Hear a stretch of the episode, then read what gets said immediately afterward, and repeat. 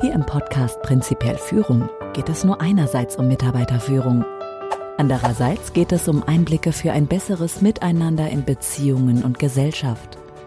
Und ebenso um relevante Informationen und Zusammenhänge für Ihr ganz persönliches Leben. Hallo und auch diesmal wieder herzlich willkommen. Schön, dass Sie da sind. Ich freue mich, wenn ich erfahre, dass Sie auch bei dieser 21. Episode mit dem Titel Sechseinhalb Fragearten wieder eingeschaltet haben. Bereits in der Episode 18, das Zirkuszeltmodell, habe ich Ihnen beim Wirklichkeitstest gezeigt, wie man es sich vorstellen kann, was bei Fragen in unseren Köpfen geschieht. Ähm, das war das äh, mit dem Auftritt der elektrisch blauen Spannung und dem Urmenschen, der nach der vermeintlich passenden Antwort mittels des Scheinwerfers des Bewusstseins auf den Rängen sucht. Ich hoffe, dass Sie damit bereits eine zusätzliche, eine erweiternde Perspektive zum Thema Fragen von mir erhalten haben. Unser Podcast heißt prinzipiell Führung. Sie wissen bereits, dass es hier um Mitarbeiterführung, aber auch um die Führung des eigenen Lebens, seiner eigenen Gedanken, seiner eigenen Handlungen, dem Führen von Beziehungen, um das Führen der Gedanken und der Handlungen anderer und, wenn wir das weiterdenken, um die Zukunft unserer Gesellschaft geht. Sie kennen die Aussage, wer fragt, führt. Ich behaupte, nicht der, der die besten Argumente im Gespräch anbringt, sondern der die besten Fragen stellt, der führt das Gespräch. Aber nicht nur das. Ich behaupte zusätzlich, dass erst dann, wenn Sie sich selbst kluge Fragen stellen, Sie Ihr Leben gemäß Ihren Vorstellungen sinnvoll gestalten können. In dieser Episode der ersten Episode mit konkreten Werkzeugen, mit Verhaltenswerkzeugen, mit verbalen Werkzeugen geht es genau darum. Wie kann ich mit Fragen, Gedanken und in der Folge auch Handlungen von mir und anderen zielgerichtet beeinflussen? Denn Fragen, so meine ich, sind das grundlegendste Führungswerkzeug überhaupt. Deshalb werden sie auch von Führungsprofis so häufig genutzt. Allerdings, wenn man sich, wie ich es oft erlebe, auf nur zwei Fragearten beschränkt, verfügt man nicht über die Wirkung, über die man verfügen könnte, wenn man verschiedenste Fragearten, Fragewörter und Fragesets verwendet. Unter einem Frageset verstehe ich ein zielorientiertes Muster aufeinander folgender Fragen.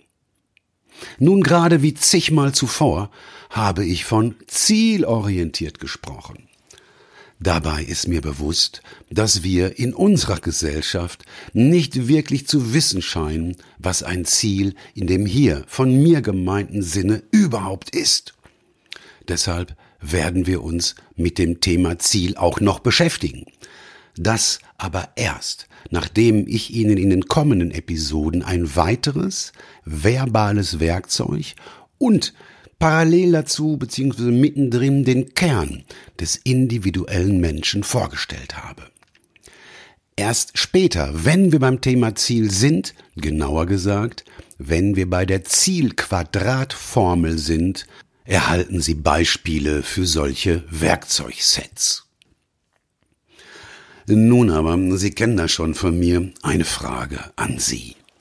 Welche Fragearten kennen Sie? Können Sie sich vorstellen, wie gerade der Scheinwerfer über die Ränge in Ihrem Zirkuszelt flitzte?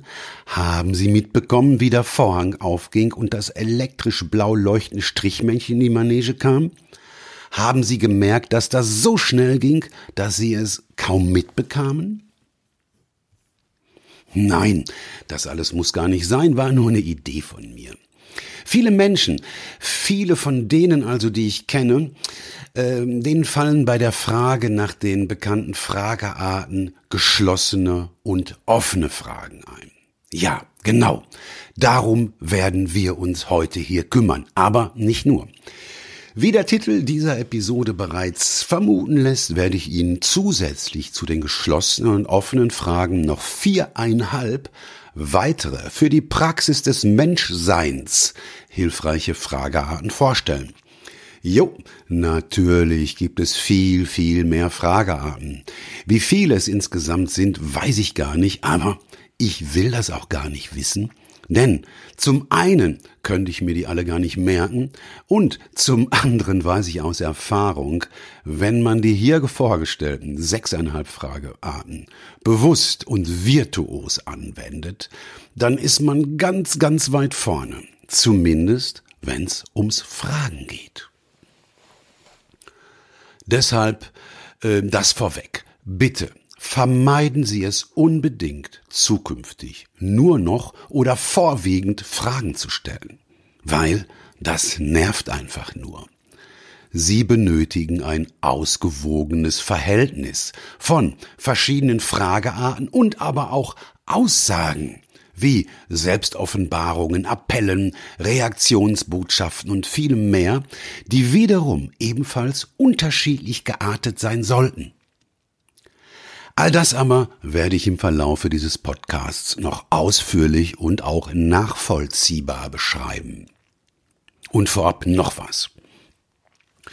Ich werde Ihnen hier zeigen, wie Sie die sechseinhalb Fragearten miteinander verknüpfen können, sodass Ihnen heute tatsächlich ein recht einfaches, leicht, natürlich immer relativ, leicht zu erlernendes Kombiwerkzeug, allerdings kein Patentwerkzeug, aber eins, mit dem man schon einiges machen kann, bewusst wird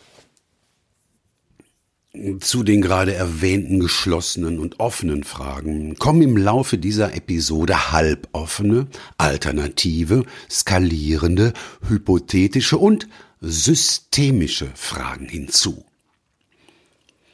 Jede dieser Fragearten können Sie bei jedem x-beliebigen Thema verwenden, je nach Absicht, Situation und Ihrer Beziehung zum Gegenüber wird sich die eine oder andere Frageart als mehr oder weniger sinnvoll erweisen. Insofern gibt es gar keine guten oder schlechten Fragen, sondern nur solche, die gemäß ihrer Absicht, anhand des Ist-Zustandes und aufgrund der bestehenden Beziehung zwischen Ihnen und dem Empfänger der Frage besser oder weniger gut führen, sprich beeinflussen. Woran aus den vorherigen Episoden erinnert Sie eigentlich die Struktur meiner letzten beiden Aussagen? Ähm, falls da gerade jetzt nichts Konkretes in Ihrem Fokus auftaucht, keine Sorge, Sie sind nicht allein. Ich bin auch noch da. Erinnern Sie sich an die Führungsprinzipien? Wie nannte ich die drei Führungsprinzipien? Wir machen hier kein Quiz, deshalb bitte bleiben Sie gelassen. Ich nannte diese Führungsprinzipien Ziel, Ist-Zustand und Verbindung. Von denen habe ich Ihnen natürlich nicht erzählt, weil sie bedeutungslos sind. Im Gegenteil. Nichts von dem bisher Gesagten hat meines Erachtens für die Praxis eine größere Bedeutung als die drei Führungsprinzipien. Falls Ihnen das nicht mehr so klar ist, bitte unbedingt nochmal im Anschluss an diese Episode die Führungsprinzipien hören. Hier bei den Fragearten werden Sie erkennen, dass sobald sich eins der drei Prinzipien ändert, eine Frage, die zuvor noch sinnvoll war, unter Umständen gar keinen Sinn mehr macht. Wenn also Ihr Ziel sich ändert, der Ist-Zustand oder die Verbindung, die immer was mit Ist du Freund und Ist du Feind zu tun hat, können Fragen, die zuvor noch Sinn machten, das auf einmal nicht mehr tun. Das heißt, ohne die Kenntnis der Prinzipien ist die Chance, tatsächlich erfolgreich zu führen, deutlich geringer, als wenn man sie berücksichtigt. Falls Sie ein Naturtalent in Sachen Führung sind, gilt das natürlich dann für Sie nicht, denn dann handeln Sie bereits unbewusst nach diesen Prinzipien. Ein Teil des Dramas in unserer Gesellschaft führe ich nämlich genau auf diese Unkenntnis der Führungsprinzipien bei Bürgern, Mitarbeitern, Politikern und Führungskräften zurück. Ich denke, je besser Sie die bisher und später folgenden Zusammenhänge kennen, desto offensichtlicher wird das auch für Sie sein. Übernehmen Sie für die von Ihnen gestellten Fragen bitte keinesfalls meinen Wortlaut, sondern formulieren Sie immer um und passen Sie den Wortlaut Ihrem persönlichen Stil an. Noch was ist bei verbalen Werkzeugen richtig wichtig. Reden Sie immer umgangssprachlich, sonst ergeht es Ihnen so wie vielen Managern nach dem Besuch eines Führungsseminars. Deren Mitarbeiter denken dann schon mal so etwas wie, ist der Chef krank? Was ist los mit ihm? Was redet der so unnatürlich? Allerdings müssen Mitarbeiter in der Regel gar nicht lange warten, bis der Chef sich wieder authentisch verhält. Denn erfahrene Kollegen wissen, nee, nee, der ist gar nicht krank, der war nur auf einem Führungsseminar. In paar Tagen, spätestens in einer Woche, ist der Chef wieder der Alte. Beginnen wir mit der einfachsten, meines Erachtens am häufigsten verwendeten Frageart. Haben Sie mal bemerkt, selbst Journalisten, die von ihren Interviewpartnern tatsächlich etwas erfahren wollen, verwenden sie. Es sind die geschlossenen Fragen. Eine geschlossene Frage ist eine Frage, die, wenn sie korrekt beantwortet wird, nur die Antworten Ja oder Nein zulässt. In einem Ihnen bekannten Kontext bietet die geschlossene Frage den Vorteil, eine Information sehr, sehr schnell zu erhalten. Hat der Kunde unterschrieben? Ja. Ein Nachteil kann sein, je nachdem, wie Sie und der Gefragte zueinander stehen und was es im Augenblick der Frage für Ablenkungen gibt und welche Absichten und Annahmen des anderen vorhanden sind, dass Sie vielleicht nicht alles erfahren, was darüber hinaus für Sie noch relevant sein könnte. Allerdings kann man sich da auch nie sicher sein. Denn wie das wohl auch viele Journalisten hoffen, gibt es Menschen, die selbst dann, wenn sie eine geschlossene Frage hören, einen Roman erzählen. Da es aber durchaus sein kann, dass Ihr Gegenüber tatsächlich auf die gestellte, geschlossene Frage antwortet und anderes gar nicht erwähnt, weil Sie nicht danach gefragt haben, erzähle ich mal die Geschichte, die ein Seminarteilnehmer erzählte. Dieser Teilnehmer, der sich äh, gleich zu Beginn dieses Seminars als begabter Spaßvogel herausstellte, erzählte mir folgende Geschichte dazu.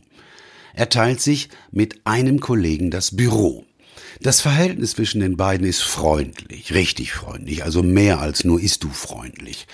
Unser Mann war unterwegs und sieht, dass in dem gemeinsamen Büro, in dem natürlich ne, der Kollege ist, klar, auch viele Schränke stehen immer schon und äh, zwei volle Schreibtische mit Tastatur, Papier und allem Möglichen, dass da noch drei weitere Kollegen im Raum stehen.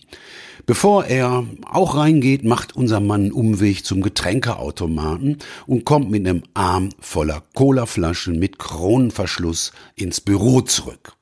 Er gibt jedem der Anwesenden eine dieser Flaschen. Sein Kollege, der den Spaßvogel als solchen natürlich sehr gut kennt, fragt ihn am Schreibtisch sitzend, Hast du die Flasche geschüttelt? Unser Mann verneint. Der Kollege öffnet die Flasche und die Cola spritzt Richtung Decke und verteilt sich auf den Schreibtischen. Er blickt den Spaßvogel kopfschüttelnd an. Der Spaßvogel entgegnet, sie ist mir runtergefallen.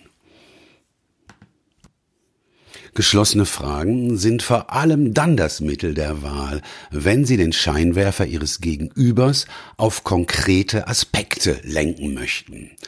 Ein letztes Mal zurück zu Journalisten, die in Interviews geschlossene Fragen stellen. Was vermuten Sie, wer sich diese geschlossenen Fragen wohl ausgedacht hat? Der Urmensch oder der Professor des Journalisten? Was ist der Nutzen für den, der so gefragt wird? Er kann da er nicht Ja oder Nein sagen will, erzählen, was er möchte. Und wenn er lange genug redet, erinnert sich kaum einer mehr an die kurze Frage. Nun aber weg von Journalisten und Interviews. Betrachten wir einen Aspekt, der gilt, wenn es um Führung geht. Es sollte für Sie beim Fragen nicht in jedem Fall darum gehen, eine Antwort vom anderen zu erhalten. Vielmehr ist der Zweck von Fragen, den Scheinwerfer des Gegenübers auf bestimmte Gedanken, Werte, Überzeugungen und Handlungen zu legen, von denen Sie wollen, dass sie ihm im Moment bewusst sind. Sie wissen, es existiert ja für den Moment nur das, was im Moment im Fokus steht. Reden Sie deshalb dann nicht unbedingt weiter, insbesondere dann nicht, wenn Sie möchten, dass das Strichmännchen seinen Auftritt in der Manege des anderen hat. Lassen Sie die Frage wirken. Weiterdenken und anschließend handeln, um die Spannung abzubauen, kann der andere selbst. Dafür braucht er sie nicht. Aber geschlossene Fragen halte ich nicht für die geeignetsten, um den Scheinwerfer sinnvoll zu steuern. Dafür sind die gleich ausführlich erklärten offenen Fragen besser geeignet. Die Erfahrung zeigt allerdings, dass so eine den Ausgang offen lassende Vorgehensweise Menschen, die das logische Denken bevorzugen, denen fällt das zumeist recht schwer. Sollte es ihnen ebenfalls so gehen, lassen Sie mich zwischendurch eine für Ihren Erfolg als Führungskraft und auch Erfolg als Mensch entscheidende Frage stellen. Was, glauben Sie, ist eine der wichtigsten Fähigkeiten, über die eine Führungskraft verfügen sollte? Zumeist höre ich aufgrund dieser Frage sowas wie zuhören können, einfühlsam sein, sich vertrauenswürdig verhalten, loben. Jo, das ist auch meiner Meinung nach alles sehr, sehr relevant. Ich glaube allerdings, eins ist noch viel grundlegender und das ist, Spannungen aushalten zu können. Anders gesagt, eine der wichtigsten Fähigkeiten von Führungskräften ist meines Erachtens Lösungslosigkeit ertragen zu können. Natürlich nicht, wenn es um sicherheitsrelevante Punkte geht. Das sollte klar sein. Zum einen sollten Sie Lösungslosigkeit aushalten können, weil Sie als Führungskraft immer wieder über Informationen verfügen, die Sie Ihren Mitarbeitern gar nicht weiterleiten dürfen. Das entweder, weil die Informationen aus einem Gespräch kommen, bei dem Verschwiegenheit vereinbart wurde, und zum anderen, weil die Mitarbeiter sonst, wenn sie drüber reden würden, unter Umständen vor Sorge gar nicht mehr zum Arbeiten kämen. Darüber hinaus, weil sie nur dann, wenn sie selbst die Spannung aushalten können, die Scheinwerfer ihrer Mitarbeiter so steuern werden, dass diese orientiert, leistungsfähig, motiviert und zufrieden sind. Doch, wie können Sie das schaffen, das mit dem Aushalten der Spannung? Machen Sie sich bewusst. Eine meiner wichtigsten Aufgaben in meiner Rolle als Führungskraft ist es, Spannungen auszuhalten. Wenn Sie diesen Satz in Ihrem Fokus haben, wird es Ihnen leichter fallen, die Spannung zu ertragen und andere zieldienlich zu beeinflussen. Ob Sie das dann tun oder nicht, ist natürlich wie immer Ihre Entscheidung. Denn letztlich ist es nur die Spannung, die führt. Das haben Sie bereits durch meine Frage nach der Farbe Ihrer Haustür selbst erfahren. Die Frage ist es, die die elektrisch blau leuchtende Spannung in die Manege holt. Der Urmensch ist der, der die Spannung nicht aushält, der deshalb den Scheinwerfer im Kopf des Gefragten so steuert, dass der durch das Finden der Antwort die Spannung selbst abbaut. Das ist Führung, ganz vereinfacht gesagt. Sie haben den anderen nämlich zielorientiert und bewusst damit beeinflusst. Und Sie haben die Wahl.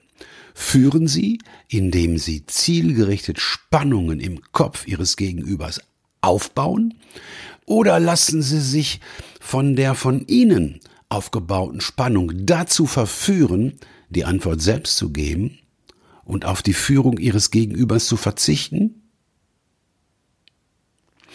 Äh, nur was ganz anderes. Welche Frageart habe ich eigentlich soeben genutzt? Das war eine Alternativfrage. Also, wir sind bei der zweiten Frageart. Alternativfragen. Welche Fragen werden in Ihrem beruflichen Umfeld häufiger gestellt? Offene oder geschlossene? Das ist eine Alternativfrage. Die Alternativfrage führt den Gefragten zur Wahl zwischen zwei oder mehreren angebotenen Alternativen. Möchten Sie die Fritten mit Mayo, mit Ketchup oder lieber mit Senf? Wenn Sie keine Erfahrung mit frittierten Kartoffelstäbchen haben, kann es passieren, dass es Ihnen so vorkommt, als wenn es darüber hinaus keine weiteren Alternativen gäbe. Denn aufgrund der Abläufe in Ihrem Zirkuszelt haben Sie sich eine Schale Fritten mit einer oder zwei der genannten Alternativen vor Ihrem geistigen Auge vorgestellt. Und es existiert nur das, was im Fokus steht. Womöglich hat Ihr Urmensch bereits reagiert. Sie merken das übrigens, wenn Ihnen das Wasser im Mund zusammenläuft und Sie denken gerade nicht daran, dass Ihnen die Fritten mit Curry oder Schaschliksoße noch besser schmecken würden. Denn bei den Alternativfragen ist es so wie bei den geschlossenen Fragen. Im Fokus erscheint nur das, wonach gefragt wurde. Hm, zumindest theoretisch. Was ist Ihnen lieber? Sie erzählen mir bei Ihrem nächsten zu spät kommen, welchen Nutzen Sie ganz konkret davon haben, oder Sie halten sich an unsere Vereinbarung? Nun kommen wir zu den offenen Fragen. Offene Fragen fordern weitschweifigere Antworten. Was wurde bei Ihrem Kundengespräch besprochen? Das geschlossene Pendant zu dieser offenen Frage lautet, haben Sie das Kundengespräch geführt?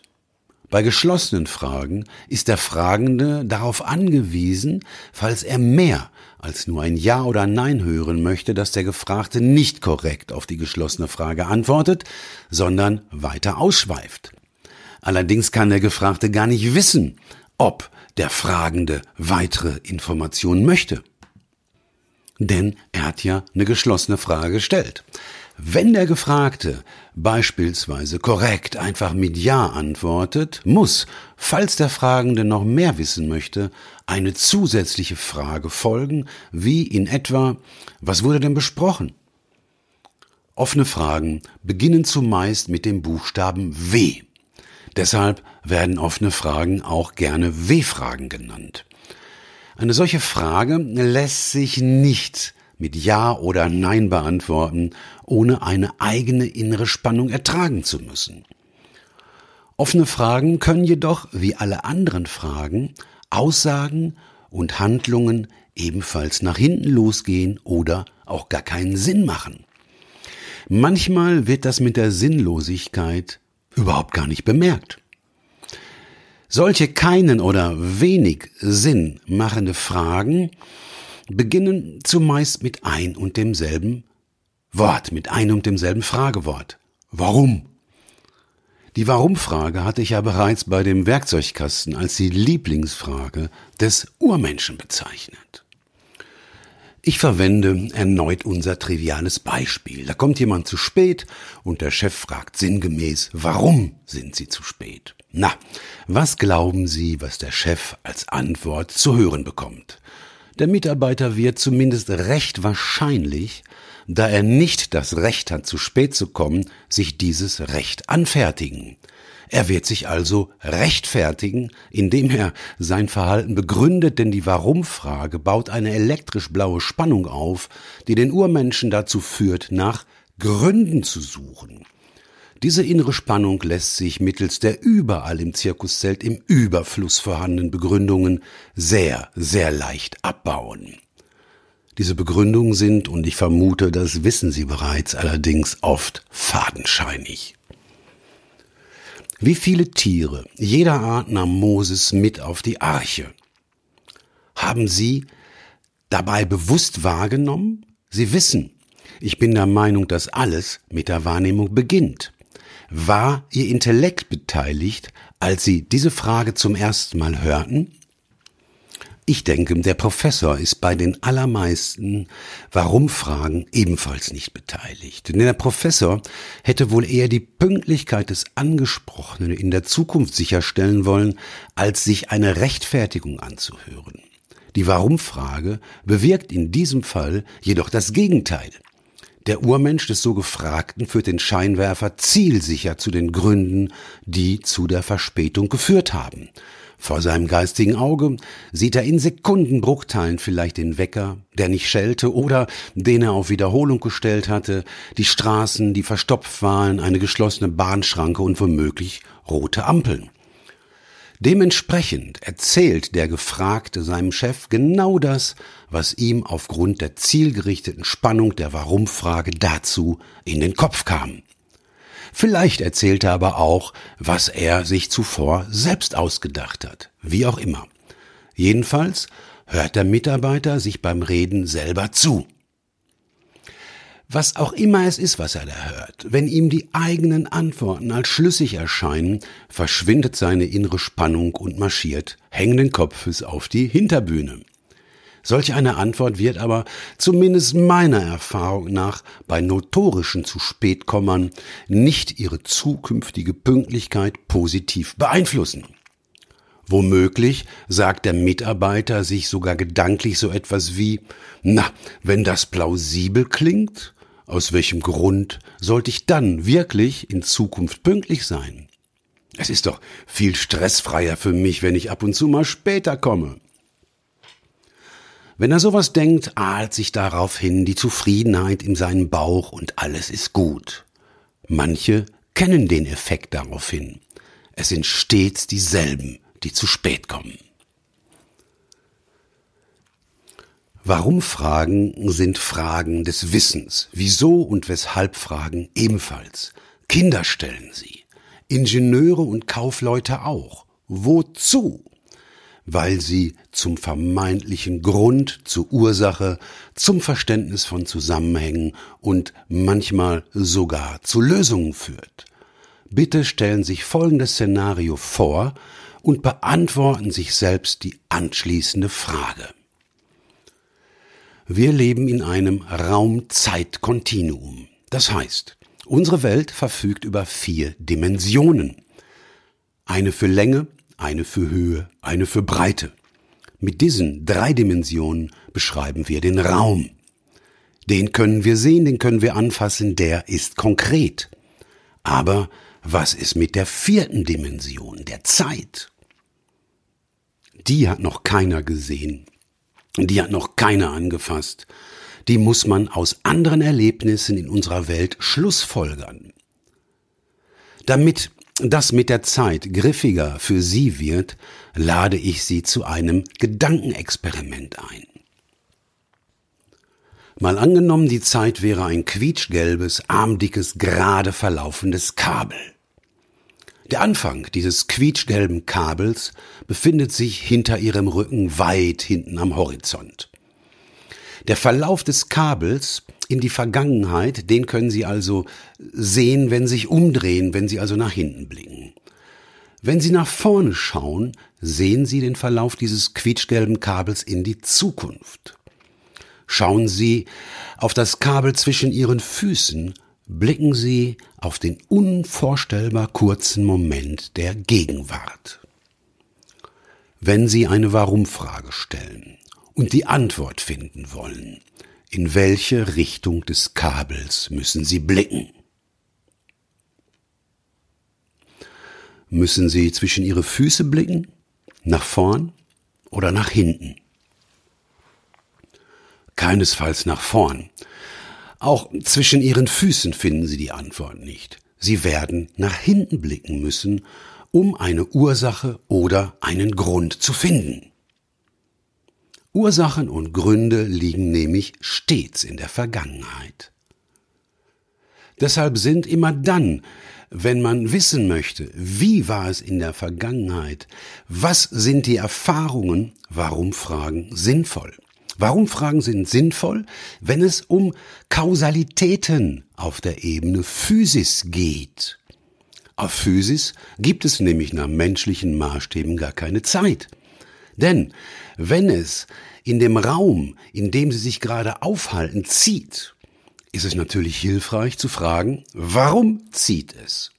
Stellen Sie nun fest, dass ein Fenster offen ist und dass es deshalb zieht, dann ist dieses offene Fenster der Grund. Nun können Sie dieses Fenster schließen und alles ist gut. Das aber geht nur auf Physis. Hier gilt sogar oft, wenn die Ursache gefunden wurde, hat man auch gleichzeitig die Lösung, beziehungsweise man weiß, was zu tun ist, um die Lösung herzustellen.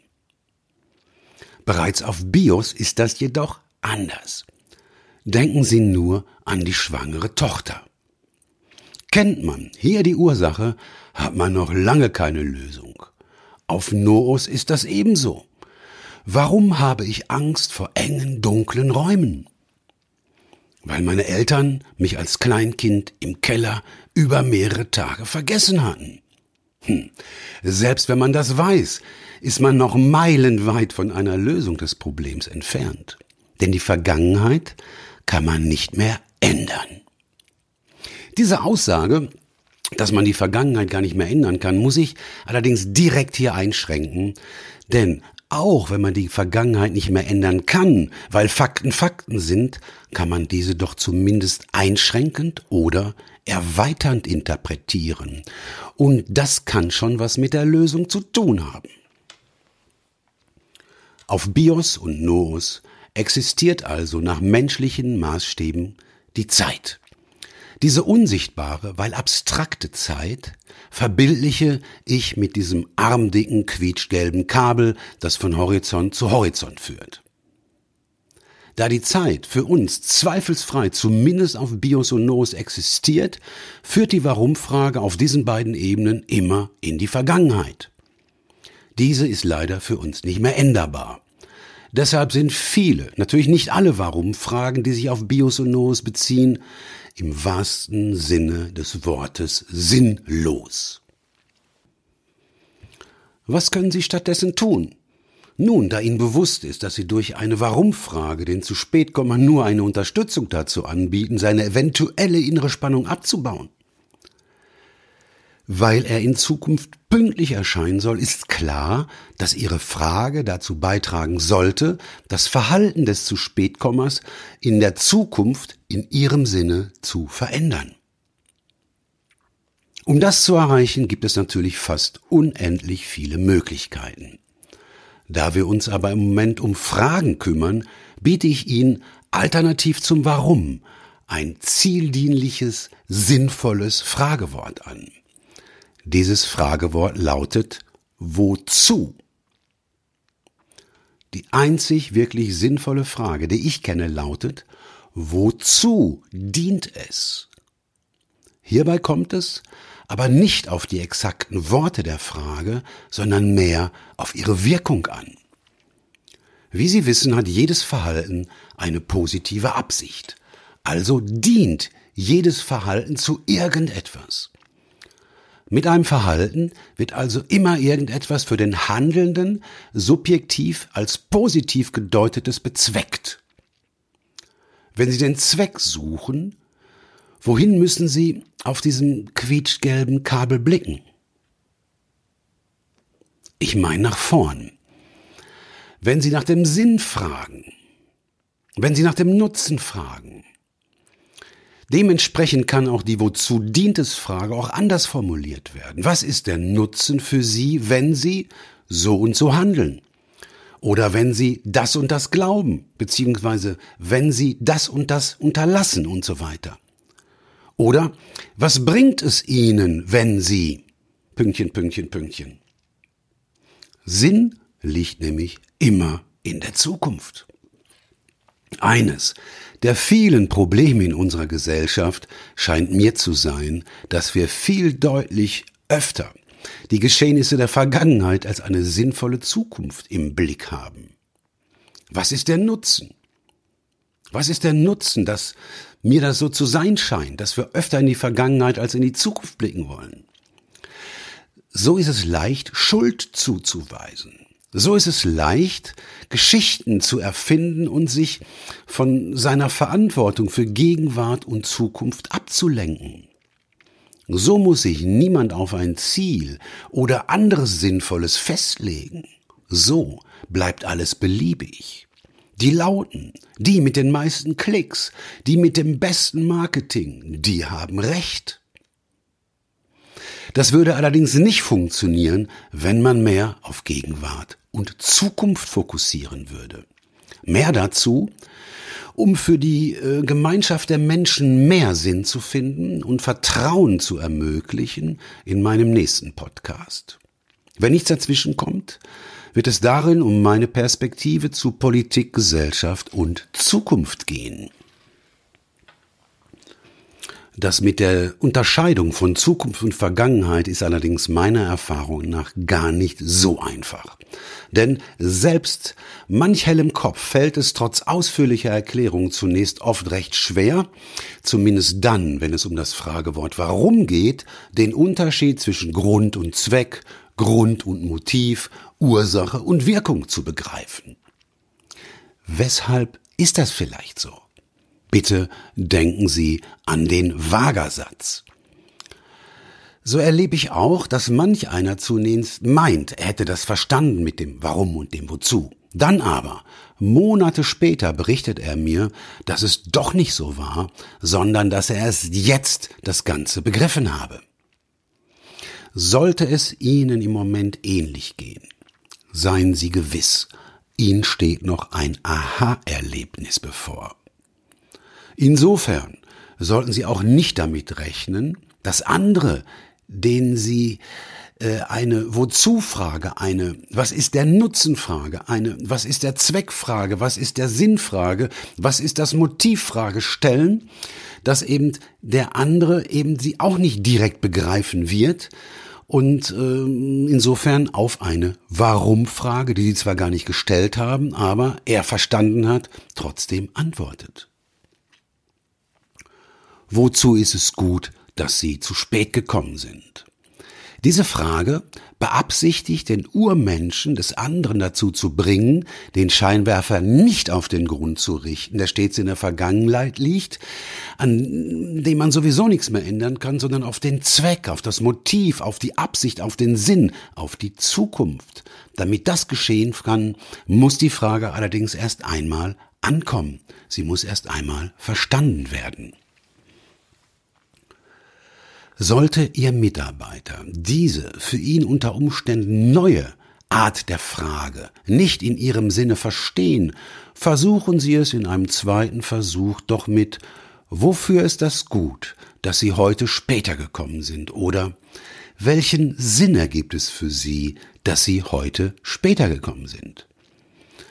Beim Formulieren dieser Frage geht es wieder einmal nicht um die Antwort des Mitarbeiters, sondern um das, was nach der Frage in seinem Fokus auftaucht und darum, dass das, was da auftaucht, nicht die Spannung auf die Hinterbühne schickt, sondern dass erst sein zukünftiges Verhalten, seine Pünktlichkeit, das bewirkt. Das bewirkt heißt also, dass erst dadurch die Spannung verschwindet. Falls Sie sich die ganze Zeit schon fragen, was könnte denn der Nutzen sein, wenn jemand zu spät kommt, öffnet sich ein weites Spektrum vielfältigster Antworten. Er kann länger schlafen. Er muss am Abend den Wecker nicht stellen oder kann ihn morgens nochmal wegdrücken. Er erhält Aufmerksamkeit für seinen Soloauftritt. Er kann zeigen, dass er macht, was er will und nicht, was er soll. Und sicher gibt's da noch hundert, vielleicht sogar tausend Antworten mehr.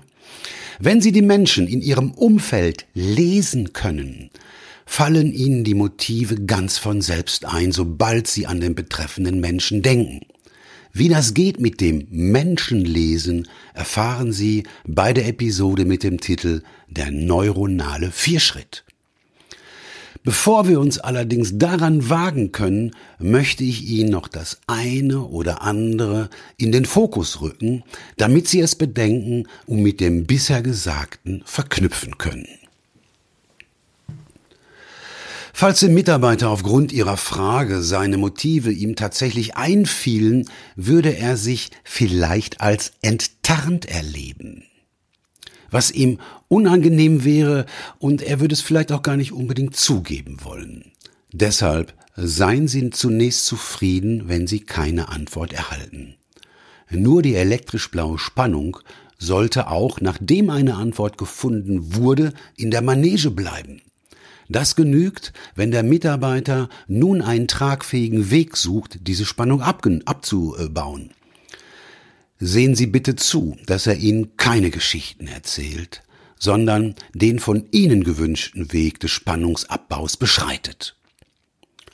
Sorgen Sie in solchen Fällen dafür, dass er nichts sagt. Seien auch Sie deshalb still und halten Sie die Spannung aus. Die Macht der Stille kennen Sie ja bereits aus der Vorstellung des Urmenschen. Diese Macht der Stille ist gleichbedeutend mit der Macht des Schweigens. Sie denken, das funktioniert nicht bei dem, den Sie gerade in Ihrem Scheinwerfer sehen? Warten Sie es ab. Denn es gibt noch sehr, sehr viele andere wirksame Werkzeuge, die man auch im Vorfeld von Fragen nutzen kann. Oder würden Sie als Handwerker direkt aufgeben, wenn sich ein Problem nicht mit einem Schraubenzieher lösen ließe? Professionelle Handwerker finden mehr als nur ein Werkzeug in ihrem Werkzeugkasten. Ich verweise nochmals auf die drei Führungsprinzipien, denn je nach Gegebenheit, Beziehung und Absicht ist ein anderes Werkzeugset hilfreich und über Werkzeugsets haben wir noch gar nicht gesprochen. Wie gesagt, das erste Set gibt's beim Thema Ziel. Ein weiteres Fragewort für offene Fragen ist das bereits genutzte Was. Was ist der Vorteil für Sie, wenn Sie zu spät kommen?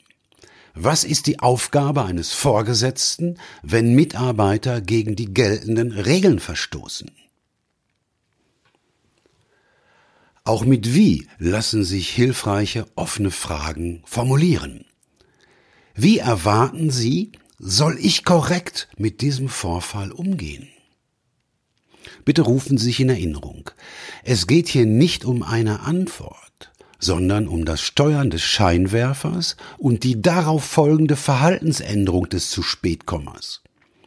Und die, die kann gar nicht sofort eintreten. Sie müssen in unserem Beispiel zumindest bis zum nächsten Tag warten. Und dabei hilft es, wenn Sie trotz Ihrer eigenen inneren Spannung locker bleiben.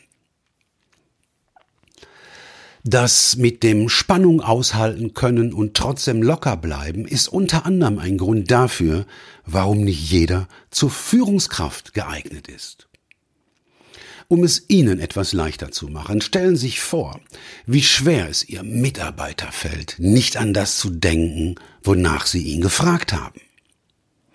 Auch Sie selbst werden vielleicht nur dann Spannungen locker aushalten, wenn sie sich der Zusammenhänge und des Nutzens bewusst sind. Eine andere offene Frage könnte mit woran beginnen. Woran erkennen Sie, dass ich mich an die zwischen uns vereinbarten Regeln halte? Da diese Episode sechseinhalb Fragearten heißt, hier die von mir sogenannte halbe Frageart. Diese von mir als halbe Frageart bezeichnete wird ansonsten gerne als halboffene Frage oder als halb geschlossene Frage bezeichnet. Wie geht es Ihnen? Gut. Muss. Am liebsten gut.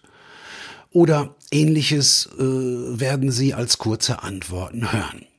Diese kurzen Antworten auf eine W-Frage sind allerdings zu kurz, um solche Fragen als offene Fragen bezeichnen zu können.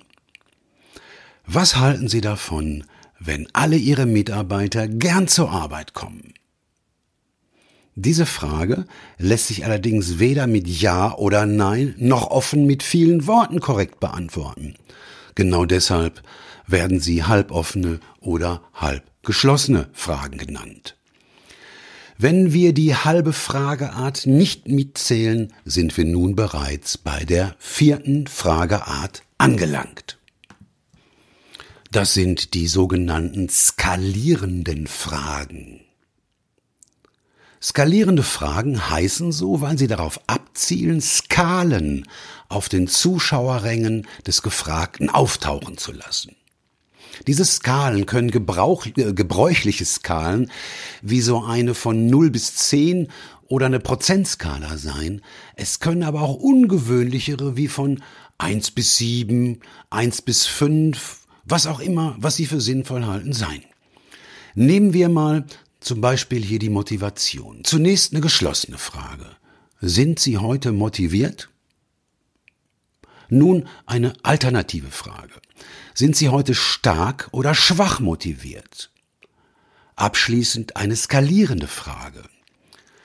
Zu wie viel Prozent sind Sie heute motiviert? Welche Skala Sinn ergibt, hängt, wie bei jeder Frage, von der Situation, Ihrem Gegenüber und davon, worauf Sie den Scheinwerfer lenken wollen, ab. Diese drei entscheidenden Umstände fassen wir mit dem Begriff der Führungsprinzipien zusammen.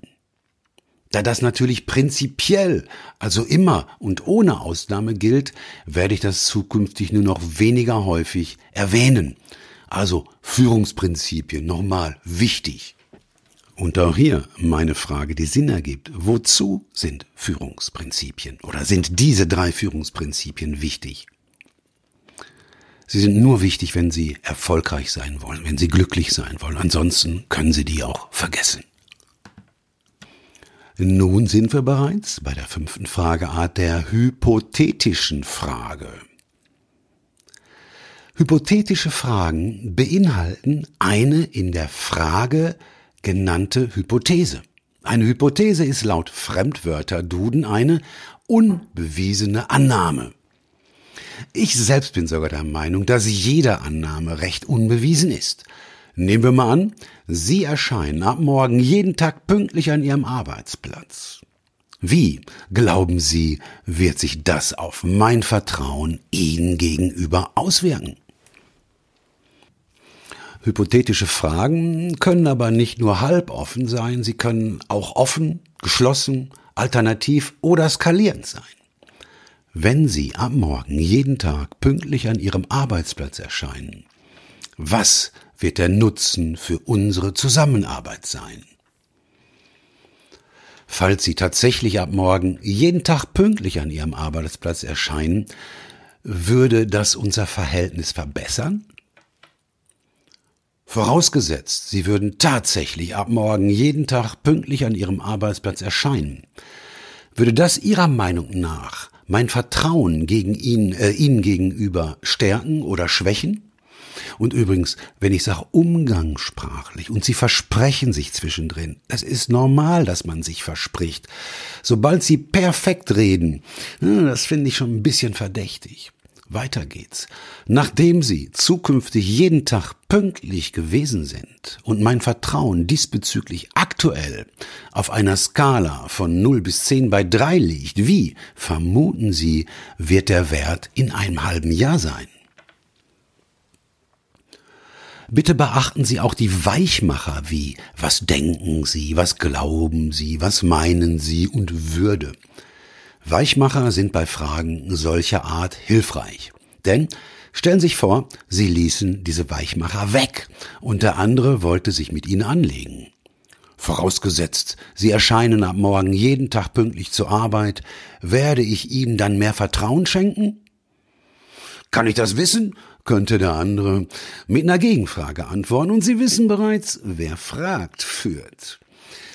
Damit will ich keinesfalls andeuten, dass Sie sich nicht von anderen führen lassen sollen, denn Führung ist keine Einbahnstraße. Führung ist in der Praxis ein Hin und Her.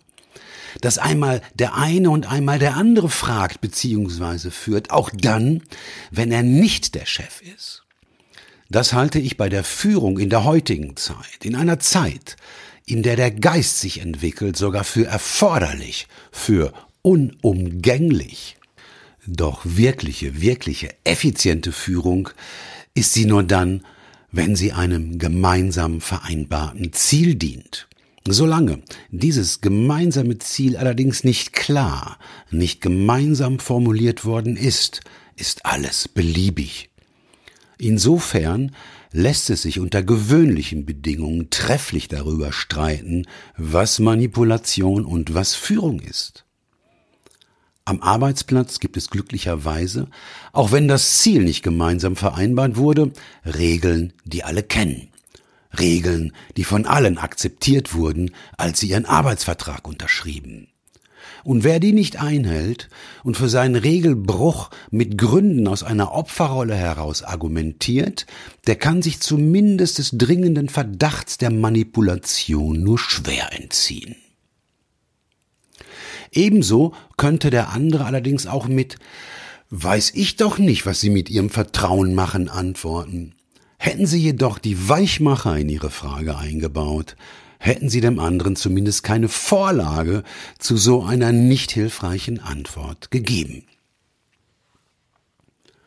Nun zur abschließenden, zur sechsten Frageart. Hier geht es um systemische Fragen. Sie erinnern sich. Kausalität, System, Pareto und so weiter haben wir drüber geredet. Systemische Fragen sind hypothetische Fragen, in der die vermutete Perspektive zumindest einer weiteren, zumeist nicht anwesenden Person enthalten ist. Mal angenommen, Sie kommen noch einmal zu spät. Was glauben Sie, welches Verhalten Ihnen gegenüber wird unser gemeinsamer Chef von mir erwarten? Oder was glauben Sie, hält Ihre Frau von ihrer häufig verspäteten Ankunft? Bei all dem ist natürlich die Voraussetzung, der andere, dass der andere fassen kann, begreifen kann, was Sie da fragen. Wenn er es fassen kann, geschieht bei einer systemischen Frage in seinem Zirkuszelt etwa Folgendes. Sein Urmensch wird auf den Rängen Gedanken konstruieren, die seinen Scheinwerfer quasi in das Zelt des anderen, der dritten Person überträgt, in unserem Beispiel Chef oder Ehefrau. Er wird Gedanken konstruieren oder sich an Erfahrungen erinnern, die den vermeintlichen Verhalten dieser dritten Person entsprechen. Der so Gefragte nimmt also die von ihm vermutete Sichtweise der in der Frage enthaltenen dritten Person ein. Deshalb sollte die in der Frage genannte dritte Person auch für ihre und nicht für die Sichtweise des Gefragten stehen. So eine Frage hätte wenig Sinn beziehungsweise könnte sogar nach hinten losgehen, wenn Sie die Gegebenheiten, also wir sagen Ist-Zustand dazu, falsch einschätzen. Denn stellen Sie sich vor, der so gefragt glaubt bzw. weiß, ihr gemeinsamer Chef ist der Überzeugung, Verspätungen wären okay, wenn Mitarbeiter ansonsten ihre Arbeit ordentlich machen. Oder seine Frau hätte Verständnis für sein zu spät kommen, da sie selbst auch nicht immer pünktlich ist und das Einhalten von Vereinbarungen als Einengung betrachtet. Solche Fragen können ohne Kenntnis des Ist-Zustandes eigentlich nicht wirklich gestellt werden. Aber das kann man auf jeden einzelnen Schritt in der Führung beziehen. Wer die Führungsprinzipien nicht berücksichtigt, hat mehr Probleme, als er hätte, wenn er sie berücksichtigen würde. Es braucht Zeit, um sich und andere daran zu gewöhnen, das Bewusstsein mit derart komplexen Fragen führen zu können und führen zu lassen.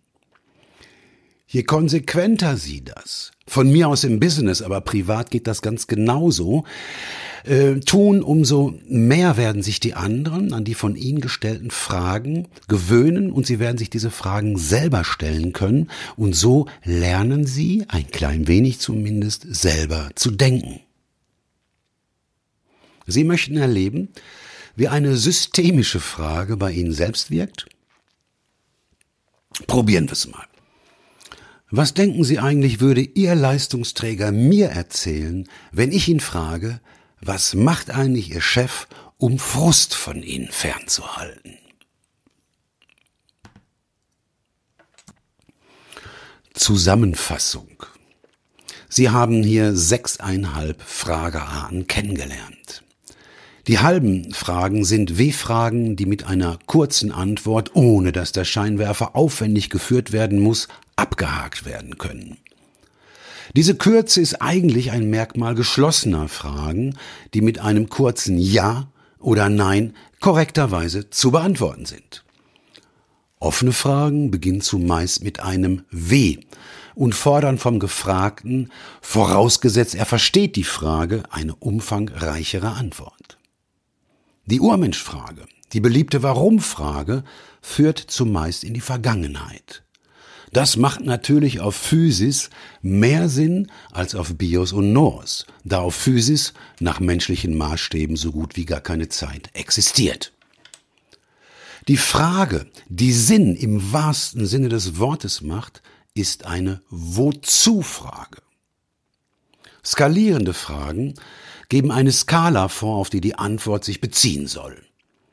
Hypothetische Fragen beinhalten eine Annahme, systemische, Achtung, nicht systematische Fragen. Systematisch heißt nämlich sowas wie einer Regel folgend, systemisch, dass es unterschiedlichste Einflussgrößen gibt. Systemische Fragen also beziehen eine zumeist nicht anwesende Person und deren vermutete Perspektive mit ein. Fragen, wie eigentlich jede Handlung in der Führung, Fragen machen nur dann Sinn, wenn die drei Führungsprinzipien berücksichtigt werden. Da jedes Ding gemäß des Grundprinzips über mehr als nur eine Seite verfügt, haben Fragen, die viele Vorteile bieten, auch Nachteile.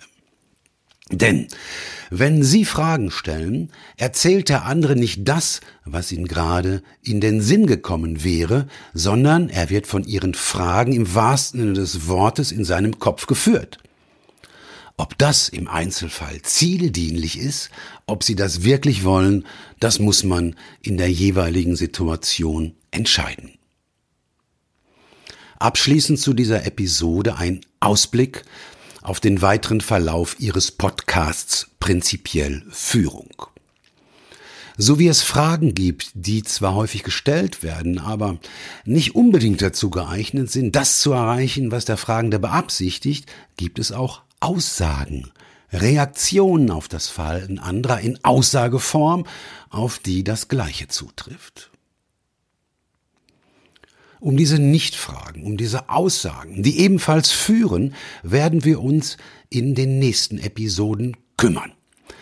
Damit das aber den größtmöglichen Nutzen für Sie bietet, steigen wir über das Thema Motivation ein. Um das mit den Aussagen im richtigen Kontext darzustellen, kommen wir dann zum Kern des Menschen, der uns zeigt, zu welchem Zweck unser Urmensch bestimmte Aussagen oder auch bestimmte Fragen gar nicht an uns heranlässt. Und warum mit dem, was üblicherweise gesagt wird, oft das Gegenteil von dem, was eigentlich gewollt ist, erreicht wird, das erfahren Sie dann auch. Nun sind wir tatsächlich am Ende dieser Episode. Danke, dass Sie diesen Podcast nutzen. Nun gehe ich davon aus, dass Sie mit den Fragen unter den hier genannten Gesichtspunkten gar keine andere Wahl mehr haben, als das hier zu durchdenken und anschließend auch mal auszuprobieren. Auch wenn es unwahrscheinlich ist, dass der erste Versuch direkt ein beeindruckender Treffer wird, wünsche ich Ihnen ähm, diesen Erfolg möglichst bei Ihrer ersten gut vorbereiteten Frage. Vielen Dank fürs Zuhören und einen lieben Gruß, Ihr Klaus Goldbeck.